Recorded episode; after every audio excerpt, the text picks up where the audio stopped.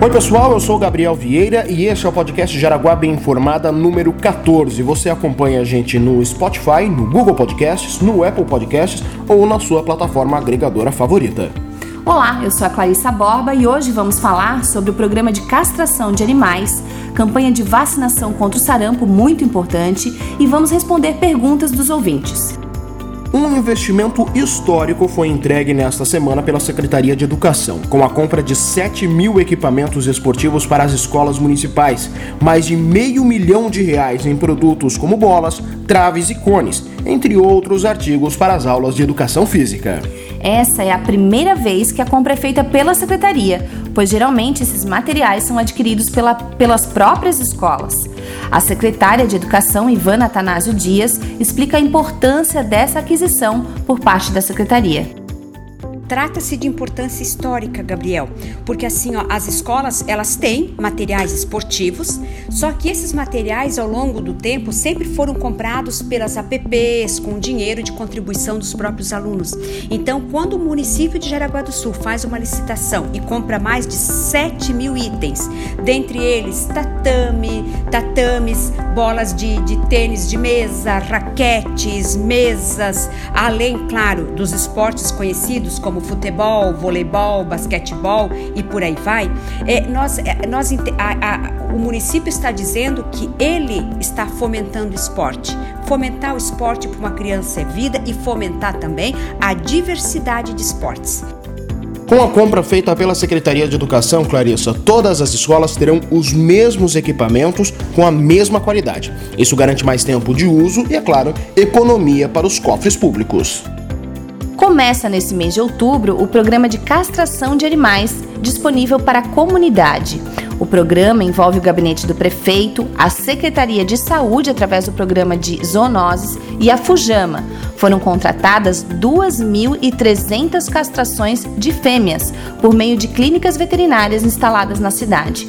O presidente da Fujama, Normando Zita, explica como se inscrever. Primeiramente, o tutor deve ser morador aqui de Jaraguá do Sul e apresentar uma renda familiar de até cinco salários mínimos. E sendo o tutor enquadrado na, nessa situação, ele deve procurar uma das cinco ONG credenciadas aqui da cidade. É a Japra, Gangue das Patinhas, Bigodes e Ronrons, Ame Animais e Amigo Bicho. E aí, através dessas ONGs, ela vai preencher uma ficha, solicitar alguns documentos, como CPF, como provando de residência e a foto do animal. E e a partir deste momento, a ONG fará todo o encaminhamento aqui para a prefeitura, onde, se o pedido for deferido, vai ser autorizado via e-mail para que o tutor leve seus animais para a castração nas clínicas já credenciadas. O Normando também explica para a gente que, como se trata do início da ação, pode haver um pouco de demora na efetivação do procedimento. Como o programa é pioneiro aqui na cidade de Jaraguá do Sul, alguns detalhes estão sendo providenciados junto à tecnologia de informação da prefeitura para que a gente consiga fazer um sistema mesmo automatizado. Então, pode ser que aconteça um pouco de lentidão no início para aprovação das castrações, mas a gente tem certeza que vai vencer esse desafio e nos próximos dias, no próximo mês, vai estar rodando redondinho o, o programa de castração. Agora vamos falar sobre proteção contra o sarampo. O Ministério da Saúde realiza a partir do dia 7 de outubro a campanha nacional contra o sarampo. É destinada a crianças de 6 meses a menores de 5 anos e acontece durante o mês de outubro, tendo o dia 19 como dia D e encerra no próximo dia 25 de outubro.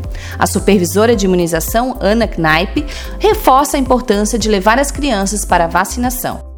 Importante salientar aos pais que levem as carteiras de vacinação. É obrigatoriamente é, necessário apresentar esse documento. Uh, no dia 19 de outubro faremos o nosso dia D, que é um sábado voltado para a vacinação, não só do infantil, a gente pode aproveitar e colocar a vacinação nas pessoas que procurarem as unidades de saúde. Né? Já recebemos a vacina, já está disponível em nossas unidades e é um momento da gente fazer essa prevenção. O país passa por uma situação epidemiológica bastante delicada em relação a essa doença e uma doença fácil de transmissão e grave, né? Pode deixar consequências para uma criança que facilmente pode ser protegida. A única forma de prevenção contra o sarampo é a vacinação. Carissa, e é importante a gente ressaltar que nessa época que está todo mundo falando que não é necessário vacinar, esse movimento anti-vacina é cada vez mais forte, é importante sim vacinar, é importante prevenir as crianças contra essas doenças e nesse caso especialmente o sarampo, né? Sim, o sarampo pode até levar à morte. É verdade. Gente, agora a gente segue respondendo as perguntas que vocês fizeram no nosso Instagram. Se você quiser perguntar aqui e ter a sua pergunta respondida aqui no nosso podcast, mande a sua pergunta lá no Instagram no arroba Prefeitura de Jaraguá do Sul. Hoje a gente começa respondendo a pergunta da arroba fernanda.vite, que questionou a possibilidade de se fazer um retorno para quem está na rua Frederico Curte Alberto Vazel e quer seguir rumo ao bairro Barra do Rio Cerro, por exemplo.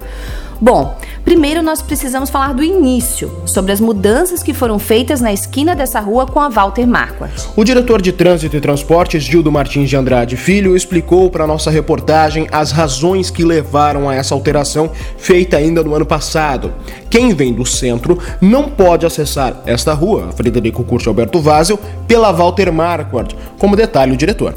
Por conta de algumas alterações que foram promovidas é, alguns anos na Walter Marco, em razão da criação de mais uma faixa no sentido, no sentido bairro centro, houve a necessidade de alteração no trânsito na Adolfo Putzer e também na rua Frederico é, Curte Alberto Vaza. Então se pensou em colocar um semáforo no cruzamento da Frederico Curte Alberto Vaza com a, com a Walter Marco, mas não é, houve a possibilidade dessa, dessa implantação do semáforo.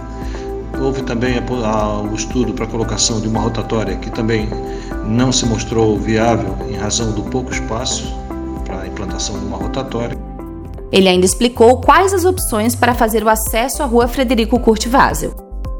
Então, hoje, quem deseja sair da, da Frederico Curte Vazel em direção à Barra tem que fazer o retorno no entorno do posto Mime, ou então seguir pela rua Adolfo Putzer, que é a rua da prefeitura, e depois seguir em direção à Barra. E quem vem do centro em direção ao, ao bairro e deseja entrar na Frederico Alberto Vazel, pode fazer essa entrada pela Vila Nova, pela rua José Marangoni, ou então seguir até a rota, rotatória do Curtum Schmidt, ali próximo da Brimadec, depois é, seguir em direção ao centro e fazer a entrada ou pela Adolfo Putzer ou mesmo pela Frederico Curto Alberto Vaso. Outro questionamento foi feito por duas pessoas, a arroba Carmen Caroline Machado e da arroba Emilene Underline Reinoso. Elas perguntaram como funciona o zoneamento escolar. Olha, o zoneamento já existe há alguns anos, mas desde 2017 foi implantada a normativa que dá respaldo legal a esse dispositivo. O diretor de ensino, Antônio de Souza Júnior, explica as razões que levaram à implantação definitiva do zoneamento escolar em Jaraguá do Sul. O zoneamento ele se oficializou no ano 2017, é, pois na Secretaria Municipal de Educação já existia um zoneamento prévio, só que não era nada oficializado. Então, em 2017, a administração decidiu que iria fazer um zoneamento oficial para que é, a gente pudesse saber realmente onde que cada criança deva, deva estudar pois nós tínhamos vários problemas nas unidades escolares, entre eles a questão de que muitas vezes algumas crianças e adolescentes estudavam em uma unidade escolar, sendo que ela não era do bairro ou da região daquela escola. E a lei determina, a lei de diretrizes e bases da educação, determina que as que os alunos estudem mais próximos da sua residência. Então, o que, que acontecia? Na região da Vila Lalau, por exemplo, nós tínhamos mais de 30 casos onde que crianças até de outros municípios estudavam naquela escola e acabava que não tinha vaga para quem viesse morar ou morava naquela região daquele bairro. Com isso, não é mais possível escolher a escola onde o seu filho vai estudar. A criança precisa estar o mais próximo possível de casa. Havia muitos casos em que os pais moravam, por exemplo, no bairro Ilha da Figueira e matriculavam a criança em uma escola no bairro Jaraguá Esquerdo um trajeto que cortava a cidade e dificultava a abertura de vagas na rede municipal de ensino. O diretor Antônio também explica que existe ainda o zoneamento por trabalho, quando o pai ou a mãe trabalham próximo à escola e, neste caso, o procedimento é um pouco diferente do zoneamento territorial.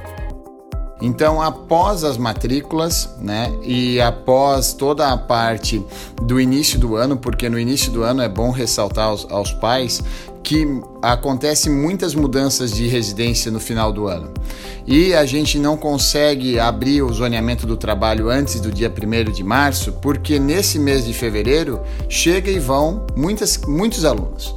Então a gente tem que garantir que realmente essas vagas é, sejam garantidas para os alunos que moram naquela região e depois as vagas remanescentes nós abrimos para os alunos que os pais trabalham próximo à escola.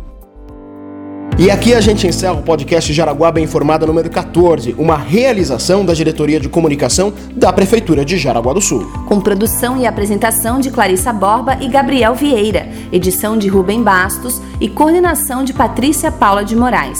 Diretor de Comunicação Giovanni Mazini. Para mais informações acesse jaraguadosul.sc.gov.br. Confira também as nossas redes sociais. Estamos no Facebook e no Instagram.